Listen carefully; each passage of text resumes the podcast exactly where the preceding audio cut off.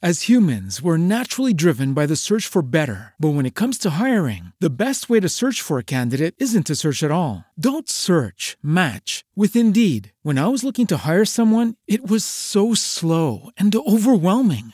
I wish I had used Indeed. If you need to hire, you need Indeed. Indeed is your matching and hiring platform with over 350 million global monthly visitors, according to Indeed data, and a matching engine that helps you find quality candidates fast. Ditch the busy work. Use Indeed for scheduling, screening, and messaging so you can connect with candidates faster. And Indeed doesn't just help you hire faster. 93% of employers agree Indeed delivers the highest quality matches compared to other job sites, according to a recent Indeed survey. And listeners of this show will get a $75 sponsored job credit to get your jobs more visibility at Indeed.com slash podcast. That's Indeed.com slash podcast. Terms and conditions apply.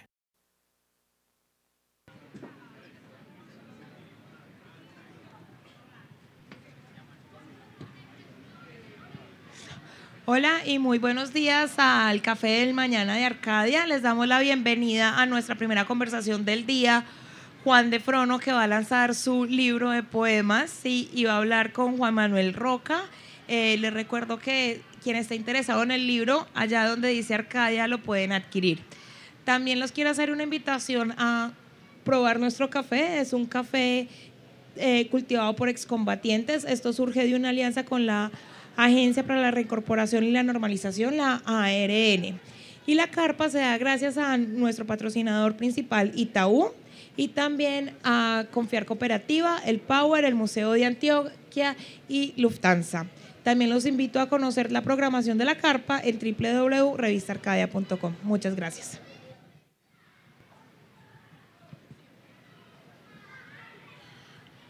Buenas tardes, eh, días.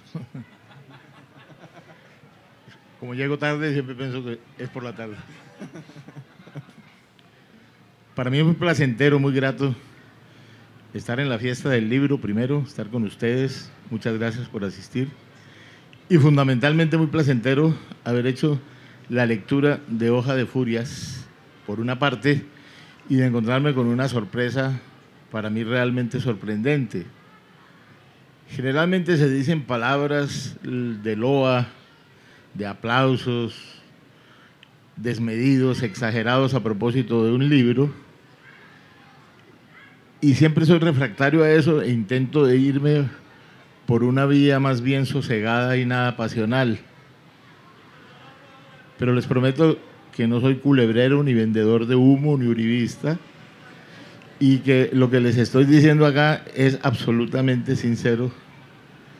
La maravilla de encontrarme con una sorpresa como este libro. Sorpresa y no porque ya tenía conocimiento previo de algunos de los poemas en el registro de la memoria, que no siempre es racional ni cartesiano, que muchas veces es más algo que empieza a habitarlo a uno, como pasa con la poesía, por sus atmósferas, por sus imágenes, mucho más inclusive que por sus ideas. La poesía es algo más que ideas, es más, algo más que un género literario. Es como decía ese pensador anarquista del deber de la desobediencia civil, Henry David Thoreau, la poesía es la salud del lenguaje.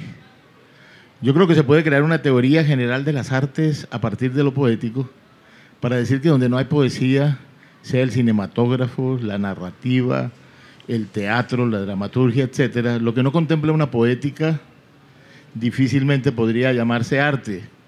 Es mi opinión, respetaría eh, otras, por supuesto, pero tengo esa convicción que el epicentro de la creación y que linda con la filosofía, porque la poesía es una forma del pensar, la poesía tiene un carácter ontológico de descubrimiento del otro a través del descubrimiento de uno mismo. Eso es algo que encuentro en Hoja de Furias y es que yo creo que un poeta bueno, bueno, no hay poetas malos, si son malos no son poetas, que un poeta tiene la condición de ser un traductor de sí mismo, que cuando logra traducirse a sí mismo con un alto rango estético, es cuando logra traducir a los demás. Es decir, que somos parte de un conglomerado social y el yo privativamente romántico, el yo privativamente autorreferencial, pues tiene que dar un paso a un yo más colectivo, que es lo que encuentro en este libro, aun cuando esté hablando en determinado momento de su ámbito familiar, de su madre, de sus lugares sagrados que generalmente son los de la infancia, y eh, lo hace de una manera tan despojada que lo que importa no es ese yo mayor, ese do de pecho que dan los poetas egocéntricos, sino que está al servicio de una creación de imágenes. Para mí, para mi gusto, pues la poesía está vinculada, como le digo, con todas las artes. Por supuesto que tiene que ver con la música, porque la palabra es música, porque la eufonía de las palabras son música, cosa que también encuentro en este libro. No es la palabra sonora, estentórea, sino la que tiene un ritmo interior es la palabra que parece encontrada en el inmenso pajar del lenguaje, la palabra justa. Las imágenes a veces dislocadas de un toque eh, algunas veces surreal, tienen la virtud de que están atravesadas por lo cotidiano. No es una imaginería que arranque privativamente del sueño, de lo onírico, sino una imaginería que arranca de la realidad por fortuna, Juan de Frono no es un poeta realista. Jean Cocteau decía que los espejos harían bien en reflexionar antes de devolver las imágenes, que tiene toda la razón porque hacer realismo con la poesía, tenemos la prueba del realismo socialista y de otros realismos eh, de orden ideologizante, de puño cerrado, Benedetti y otras cosas peores inclusive. Y entonces lo que uno encuentra es precisamente que no es realista, pero está sucio de realidad. No esconde lo que nos pasa en las fuerzas caóticas cotidianas del mundo moderno, la violencia, la transgresión, el deseo de preservarse frente a esa fuerza impulsiva de autodestrucción que vivimos los hombres, eh, en este caso no voy a incluir a las mujeres a propósito, eh, que vivimos en una especie de autofagia, devorándonos a nosotros mismos. Yo recomiendo mucho este libro por todo eso que he dicho, porque hay una serie de lecciones que no son de orden pedagógico, académico ni semiótico, sino de lecciones de comportamiento frente a la vida, de preservación de un espíritu. A mí me sorprende mucho, pero mucho este libro. Primero, porque la poesía es lenguaje, y encuentro que no hay artificio en este lenguaje, que es un lenguaje que se nutre de lo cotidiano, que le hace guiños a esa realidad que vivimos todos como parte de una sociedad, pero es un lenguaje cuidadoso, que también tiene un lirismo, que también está sucio de realidad. Siempre me hace pensar este tipo de poesía eh, eh, viene a mi memoria el más grande cronista lírico que ha dado el país, Luis Tejada, de la generación de los nuevos, nacido acá en Barbosa, Antioquia, que frente a la poesía preconcebidamente poética, de la cual rehuye este libro, que la poesía preconcebidamente poética, es decir, la que trata temas o tópicos que son ya consagrados como una heráldica de belleza, que de esa poesía que tiene temas poéticos y otros que no lo son, de esa poesía que tiene palabras que son poéticas y otras que no lo son, pues es el facilismo manierista. Él decía con mucha gracia y con mucha certeza para mi gusto, que es muy fácil en un mal poema llevarle rosas a la amada, dos palabrejas muy usadas en la poesía romanticoide. Las rosas tienen una heráldica de belleza, jamás la pústula ni la joroba como lo tienen en Baudelaire. La rosa tiene una heráldica de belleza y por supuesto la amada también. Que es muy fácil hacer un mal poema con esas dos palabras y que parezca poesía, porque esas dos palabras están sacralizadas por la lírica hueca, vacía y calcarea. Que lo difícil es llevarle a la novia, en vez de un ramo de rosas y que resulte poético, intentar y lograrlo llevarle un ramo de zanahorias y que eso resulte, resulte poético. Es decir, que la esfera cotidiana, ordinaria, entre comillas, la menos, la más rupestre, la más pedestre de las condiciones del hombre son eh, eh, dignas de volverse poesía. Ejemplos, bueno, el más grande para mi gusto de nuestra lengua o de nuestra área lingüística, que es César Vallejo, que entremezcla un lirismo de cóndores andinos, de la raigambre, de la soledad de la puna peruana, con los hechos más sencillos de esa cotidianidad. La poesía nuestra, pienso, y eso quisiera hablarlo con Juan, la poesía nuestra, digo, la poesía colombiana, ha sido mm, en general muy conservadora, lo cual no quiere decir que no haya producido grandes poetas, quizá más que grandes narradores, por ejemplo, eh, pero ha sido conservadora y apegada, digamos, a las formas métricas, melódicas de la peor poesía española. Por eso cuando uno encuentra una poesía que es un mestizaje de lenguas, que encuentra unos giros que podrían venir de la poesía anglosajona, inclusive de las traducciones, porque somos lectores de traducciones de poetas que vienen por otras vías.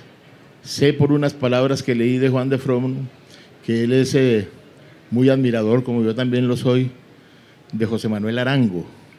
Bueno, José Manuel Arango es un poeta formado precisamente, como buen traductor que era también, por un lado en, eh, en la poesía anglosajona, más minimalista, menos cuentacosas, más creadora de atmósferas, y sobre todo en las versiones que él ha hecho de un poeta expresionista alemán, que es Georg Trakl, un poeta del que hablamos mucho con José Manuel en una época.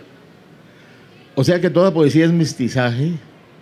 Sé que hay, hay otros poetas del aprecio de Juan de Frono, algunos tienen que ver con esta región de donde somos, pero me parece que más allá de ese magma de influencias que pueda tener, para bien, porque el que no tiene influencias es un primitivo, es una poesía muy suscitadora, muy bella. Me siento muy honrado de presentar este libro y entonces ahora yo no sé qué se sigue. Tal vez pensaría yo, si hay un guion, un libreto, una plantilla, pues que Juan leyera unos poemas para que me hiciera quedar mal. Es un chiste flojo.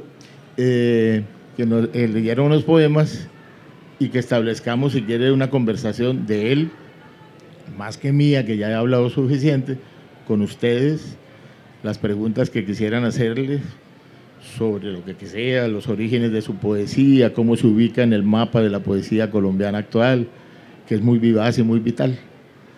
Eso es todo lo que tenía para decir. Un aplauso para Juan Manuel, yo creo. Yo creo que después de lo que dice Juan, pues ya no hay presentación, no. ya sería tomar café e irnos de acá, porque lo has dicho todo. Eh, pues si quieres leo poemas y hablamos a partir de los poemas. ¿Te parece? Me lo prestas, listo. Bueno, les quiero contar de la edición que es de Tragaluz, que es una edición muy bella, eh, que imita un, un sobre de Manila porque este poemario se llama Hoja de Furias porque a partir de esta hoja de vida que uno consigue en cualquier papelería de Colombia, que es la hoja de vida oficial, yo he decidido hacer una hoja de vida mía y creo ocho capítulos reflexionando sobre lo que significa la imagen y, y, el, y el tratar de encajar en un formato. Entonces, eh, hay poemas que desfragmentan la, lo que es la fotografía, entonces hay un poema a, la, a, los ojos, a la nariz, a la oreja, tratando un poco de entender cómo eh, estas lógicas nos obligan a definirnos cuando en realidad no nos definen nunca. Entonces, por eso me parece súper acertada la, la, portada y como el papel, todo, y tiene unas ilustraciones muy bellas que pues le agradezco a Tragaluz, a Daniela que está acá, muchas gracias por la edición. Eh, a Juan, muchas gracias porque él fue jurado en un premio que se ganó este libro y por eso es, decidimos invitarlo. Y, eh, voy a leer entonces algunos poemas.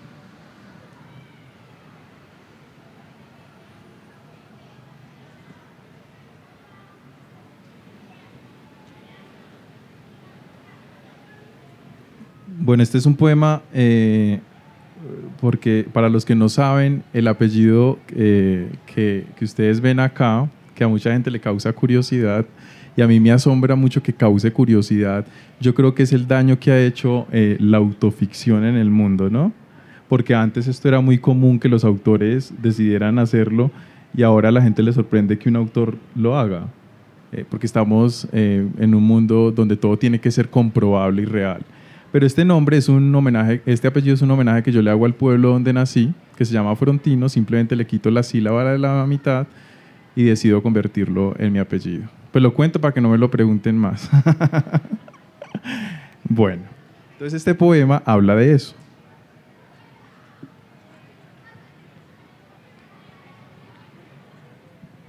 Eh, se llama Datos Apellido. Cualquier hombre en cualquier momento debería cambiar de apellido. Por salud, digo yo. Por verse de repente lanzado a otra orilla. Por recuperar el aire y la novedad. Por crearse de nuevo a sí mismo, aunque sea falso. Por ver la confusión en los otros. ¿Y ahora quién eres? ¿Y de dónde es usted? y debería hacerlo con un apellido único, desconocido y ojalá impronunciable, y así desordenar por un instante y para siempre el juego de la vida.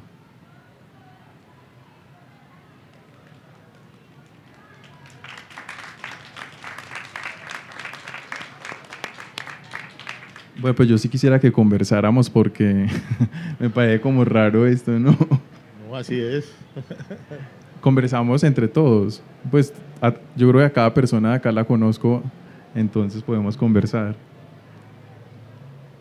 No sé. oh, ok, voy a leer otros dos.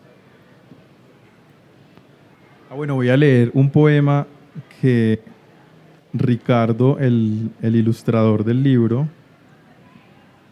me dijo que era su favorito, entonces lo voy a leer por él.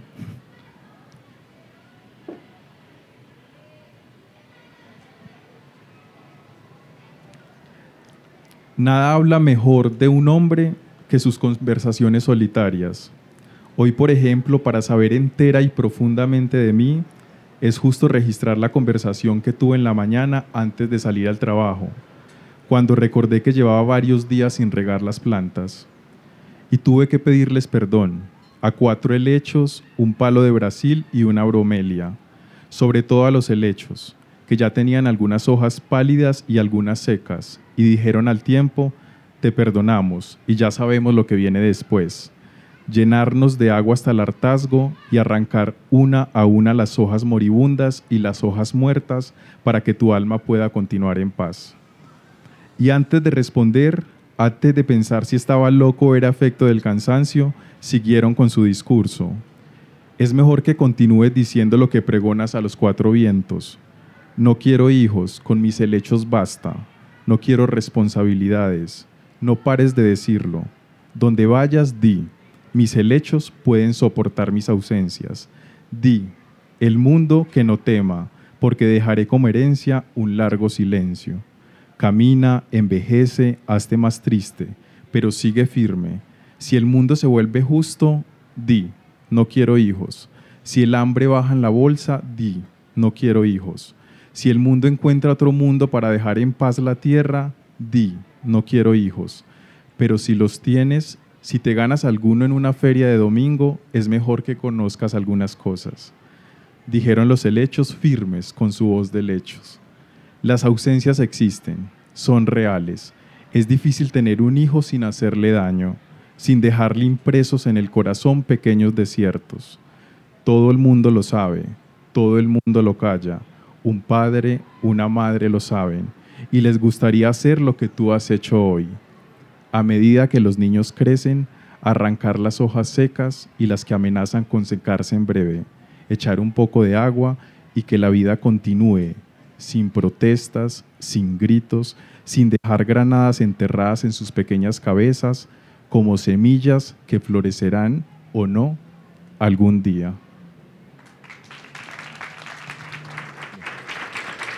A mí me parece un bellísimo poema herbolario y me parece muy coincidente con el fondo que tenemos con esta que debería ser la planta nacional porque popularmente se conoce como balazo. Bueno, si alguien quiere preguntar algo.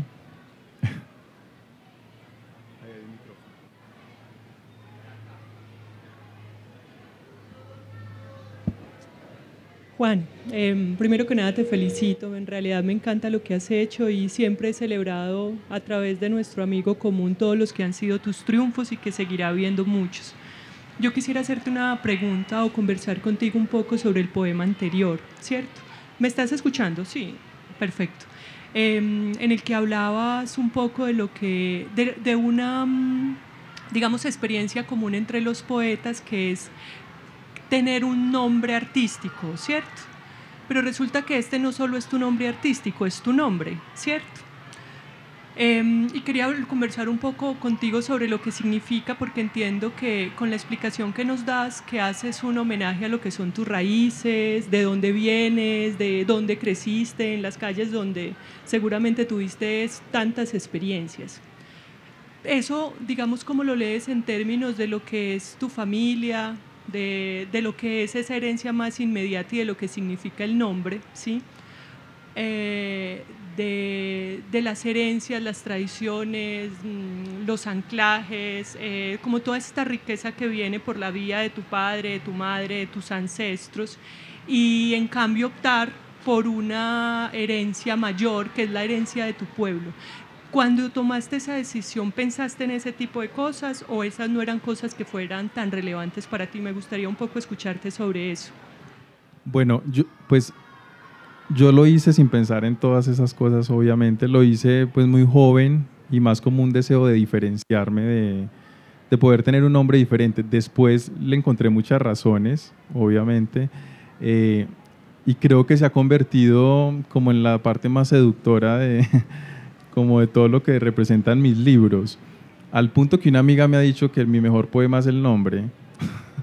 Entonces, eh, lo entiendo y, sé que eso llama mucho la atención. Y con respecto a lo otro que dices, pues mi pueblo, yo, yo nací, crecí en mi pueblo hasta los 14 años, básicamente soy de allá.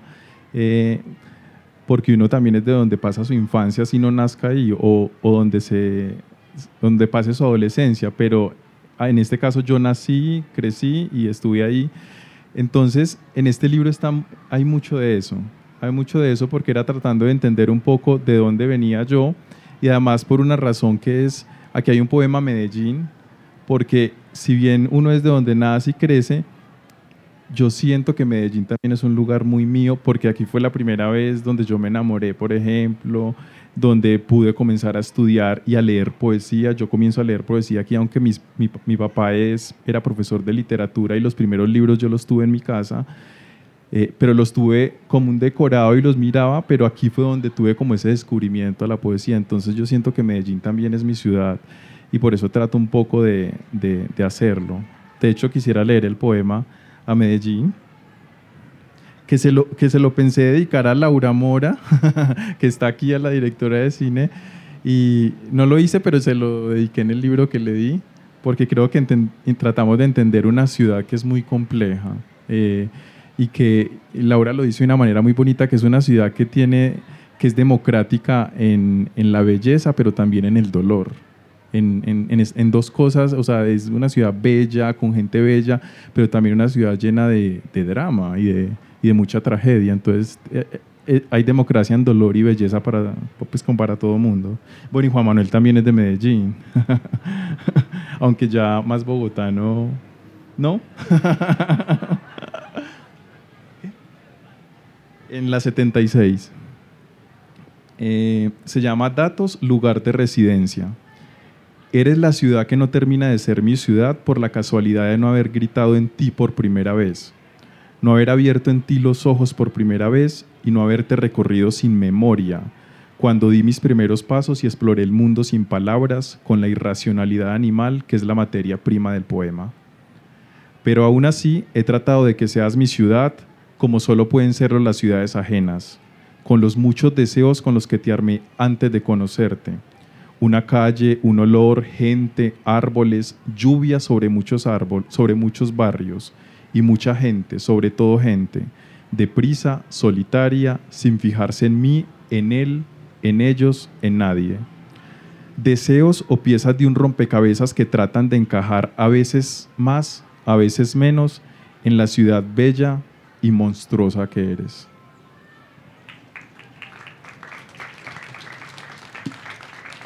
Bueno, no sé si hay otra pregunta. Juan, yo, yo quisiera saber si el libro obedece como una metodología, como decidiste sentarte, escribir eh, pues como estos ocho capítulos, o si en algún momento encontraste que habían un montón de poemas que ya habías escrito que podían encajar como en, en una misma línea. Bueno, eh, yo creo que, y Juan Manuel sabrá esto más que yo, uno a veces quiere huir como de ciertas maneras que tiene de escribir y cosas, pero a veces no lo logra. y yo me he dado cuenta en los dos libros que tengo que a mí me, me, seducen mucho las arquitecturas de los libros. No sé por qué, o sea, cómo está dispuesto el libro.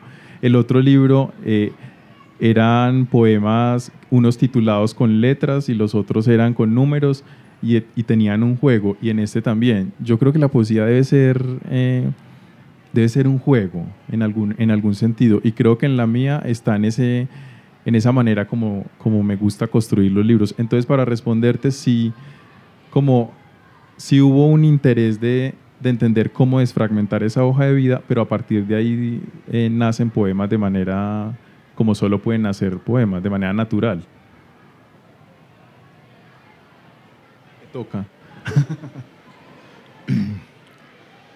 La verdad es que uno no tiene racionalizado todo lo que escribe, por fortuna si no se escribiría con recetario, con plantilla, con algo preconcebido. Uno generalmente, bueno, digo uno no, eh, la mayoría de los casos ocurre que se arranca a veces más que de una idea, de una atmósfera, de una sensación, de un ritmo interior. Así se trata de un libro que tiene una temática casi, tiene un epicentro temático, pero eso se desvía y uno muchas veces hay un misterio con la poesía que ocurre en tres instancias. Lo que uno escribe, lo que creyó escribir y lo que verdaderamente escribió. Y ahí se nos escapa el raciocinio. Por ejemplo, cuando Gogol escribió Las Almas Muertas, llegaron a decirle que con esa extraordinaria novela había hecho la demolición del zarismo. Y el primer preocupado y casi ofendido fue el que se creía zarista en qué momento no hay un control sobre lo que uno hace como para tener las certezas que puede tener, inclusive en un grado tampoco absoluto, un novelista que tiene un plan de trabajo mucho más, eh, más eh, pautado como un guion de cine, en fin, que son pautas.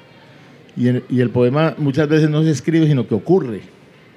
En esa medida lo que dice Juan es eso, que así él haya intentado un registro distinto al de toda su poesía, no está pensando permanentemente en eso. Eso como que viene incorporado por añadidura y es como un rapto poético, es una cosa instintiva, lo que García Lorca llamaba el duende, lo que Aloysius Bertrand llamaba el demonio, lo que Rilke llamaba el ángel. Eso que decía Rilke o alguien cercano a él, que el primer verso lo escribe Dios los demás ya los escribe uno. Por eso generalmente el primer verso es bueno y lo demás no.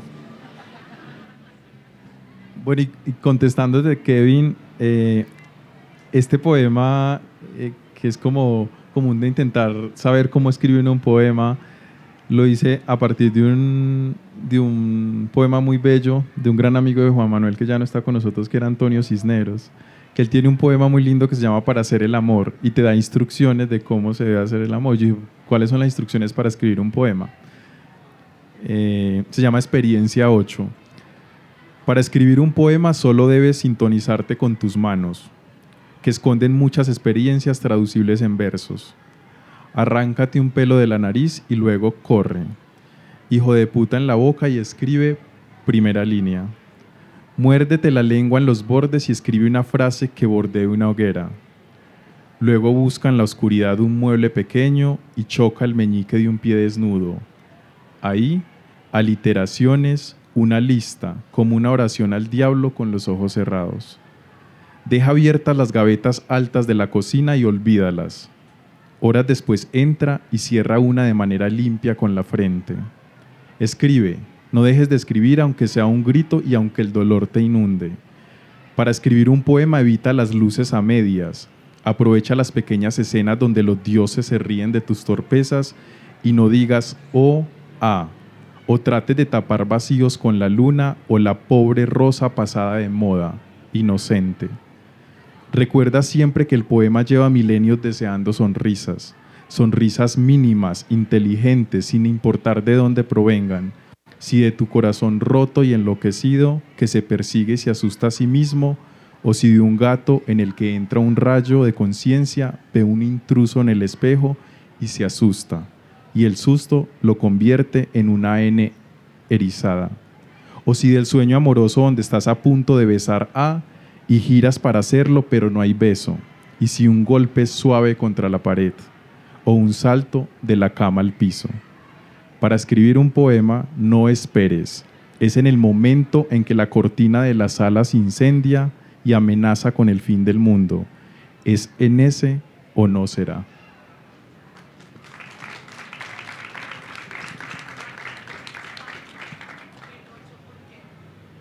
Ah, bueno, sí. Se llama Experiencias 8 porque entonces como yo creo capítulos, cada capítulo tiene un poema que tiene que ver con la foto. Entonces en un capítulo está hablando de los ojos, en otro de las orejas.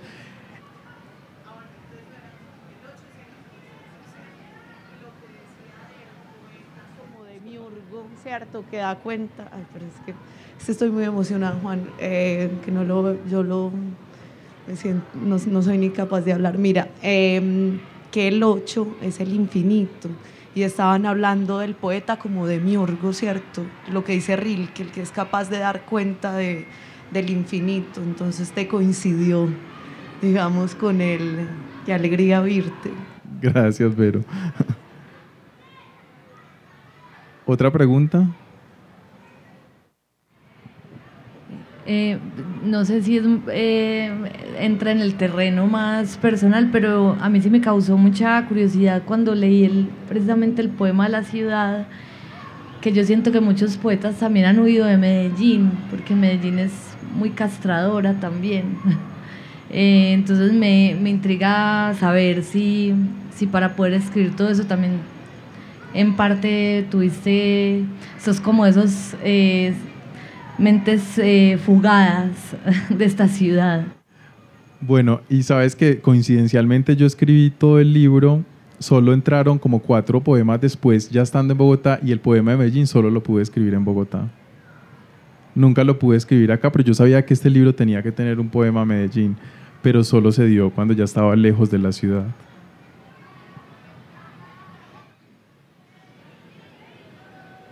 Hay como dos maneras de entender el ser de esta región. Hay muchas, pero hay dos eh, prevalentes, digamos. Una que se piensa eh, en, una Antioquia de una raigambre tan profunda que inmoviliza a la gente en su espacio. A mí no me parece cierta. A mí me parece más bien más cierta la del nomadeo. Toda la obra, digamos, de Porfirio Barbajacó, o de Perfidio Barbajacop, como le decía Aurelio Arturo, se da precisamente porque es como una especie de asverus, de judío errante, de alguien que siempre quiere tocar la lejanía, de alguien que no le gusta estar en las raíces.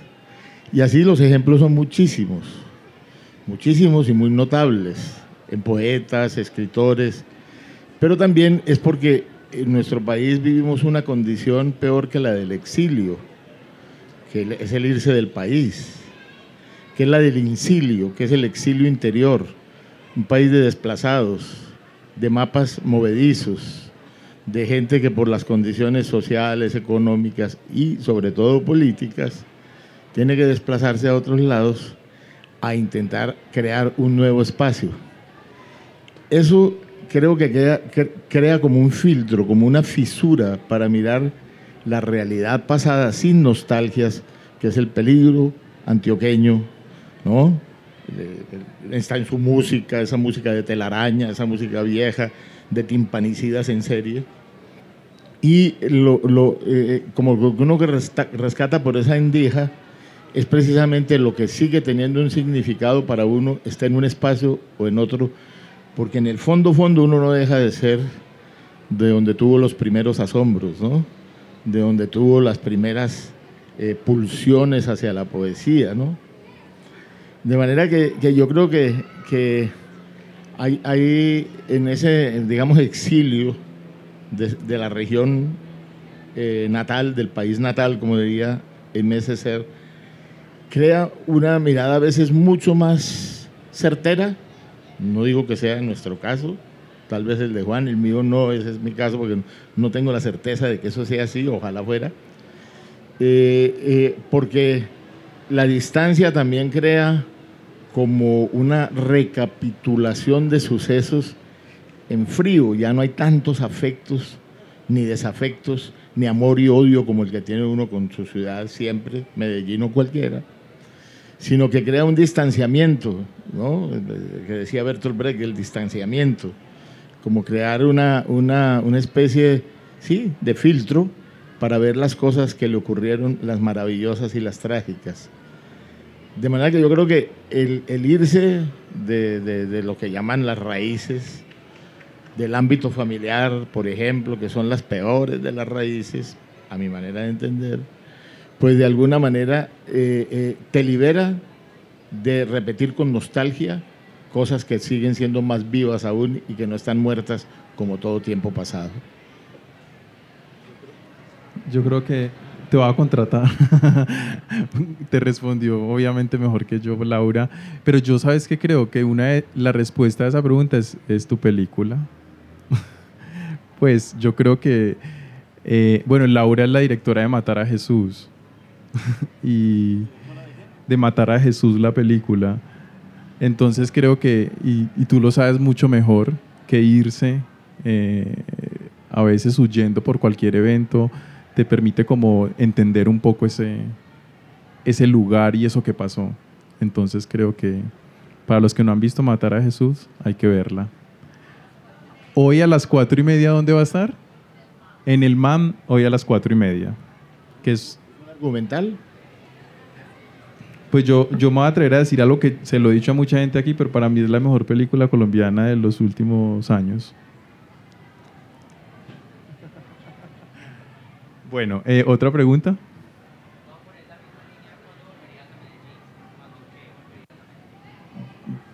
Pues no sé, por ahora no creo, pero no sé, no tengo la respuesta. Juan, ¿tú cuándo volverías a Medellín a por vivir? Lo, por lo pronto hoy. no sé, la verdad no, nunca me lo, me lo he preguntado. No es que... No, no sé. No sé.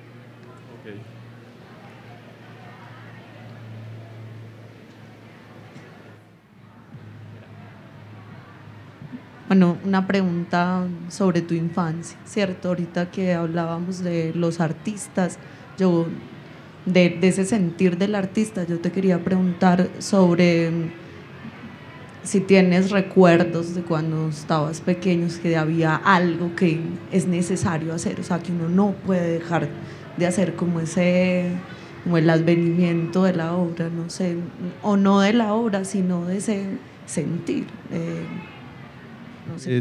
Oh, no sé si te entiendo, pero el, como les decía ahorita, mi papá fue profesor de literatura y yo crecí con una biblioteca, y, pero nunca, nunca me pregunté nada ni fui un lector, como dicen muchos escritores que se leyó no sé qué a los siete años o a los ocho, pues no. Para mí siempre ha sido una gran mentira de muchos, creo.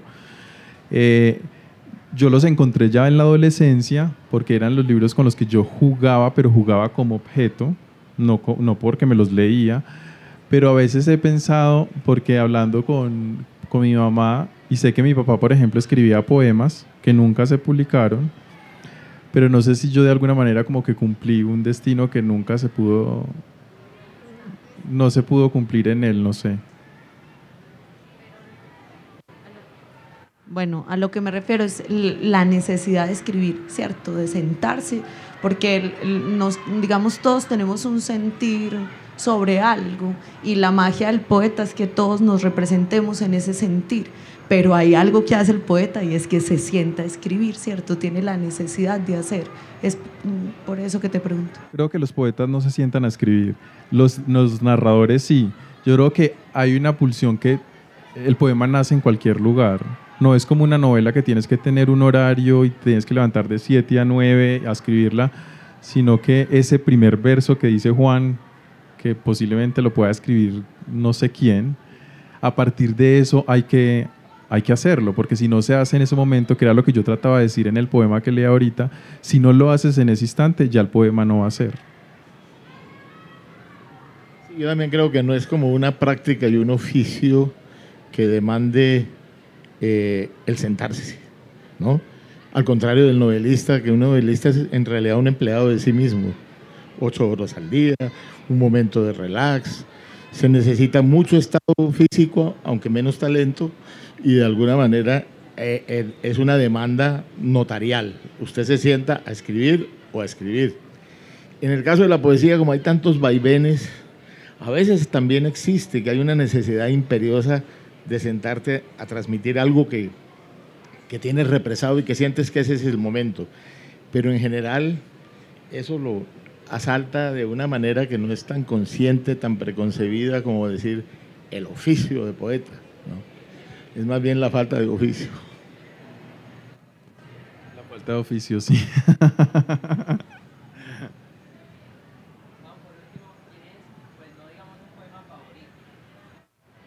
no digamos un poema favorito, pero un poema que de este libro, que cuando te hablan del libro o hablas del libro se te viene de, de primera a la cabeza. No, no tengo, sabes que no lo tengo, no.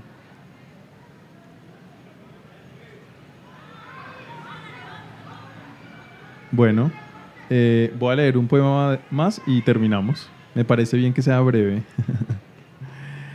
Este se llama Bueno, voy a explicar lo que Vero preguntaba ahorita. Entonces, cada capítulo se organiza un poema sobre las fotos, otro poema sobre los datos, entonces en uno es sobre el nombre, el otro el apellido, el otro la cédula de ciudadanía, la libreta militar, el lugar del nacimiento.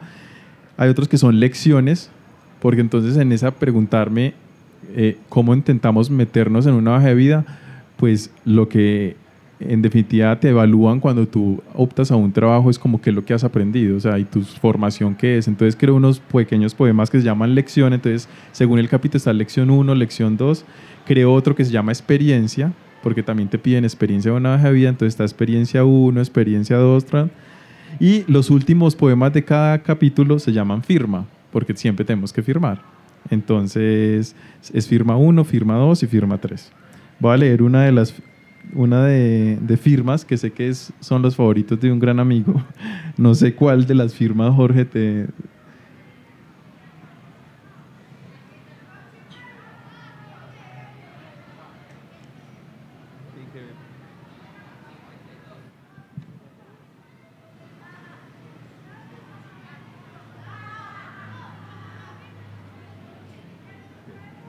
Este es firma 5 una firma grandiosa como la de mi una firma grandiosa como la de mi padre, en la que tres iniciales sostienen el mundo. Mi padre que firma en silencio como recitando una oración o recordando sucesos con dolor y lágrima. Una firma como la suya, hermosa e imitable, con la que aprendí a ser otro, usurpando su sombra, su poder, su magia. La misma firma que estampo ahora, como una muestra de lo que soy, un hombre falso, un impostor, un sueño. Muchas gracias. Gracias Juan por haber estado con nosotros. No es, eh, como dicen, eh, eh, tan pedantemente un cumplido, pero realmente me, agrada sí más bien haber cumplido aunque llegué tarde, porque nada de lo que he dicho es pura actitud retórica y de vendedor de humo. Yo creo que es un libro que vale muchísimo, muchísimo la pena leer, que son esos libros que a la larga se vuelven como una prótesis que nos ayuda a caminar un sendero tan pedregoso como el que vivimos. Una vez más, muchas gracias a ti. No, muchas gracias a ustedes por haber estado acá. Bueno, allí está el libro, yo le hago publicidad a Tragaluz y a mí. el libro está en este lado para el que lo quiera comprar.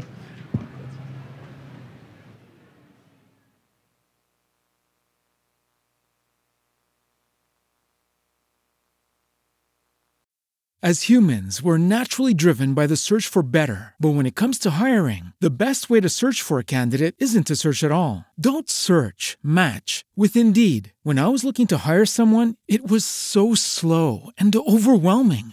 I wish I had used Indeed. If you need to hire, you need Indeed. Indeed is your matching and hiring platform with over 350 million global monthly visitors, according to Indeed data, and a matching engine that helps you find quality candidates fast. Ditch the busy work. Use Indeed for scheduling, screening, and messaging so you can connect with candidates faster. And Indeed doesn't just help you hire faster. 93% of employers agree Indeed delivers the highest quality matches compared to other job sites, according to a recent Indeed survey. And listeners of this show will get a $75 sponsored job credit to get your jobs more visibility at Indeed.com slash podcast. That's Indeed.com slash podcast. Terms and conditions apply.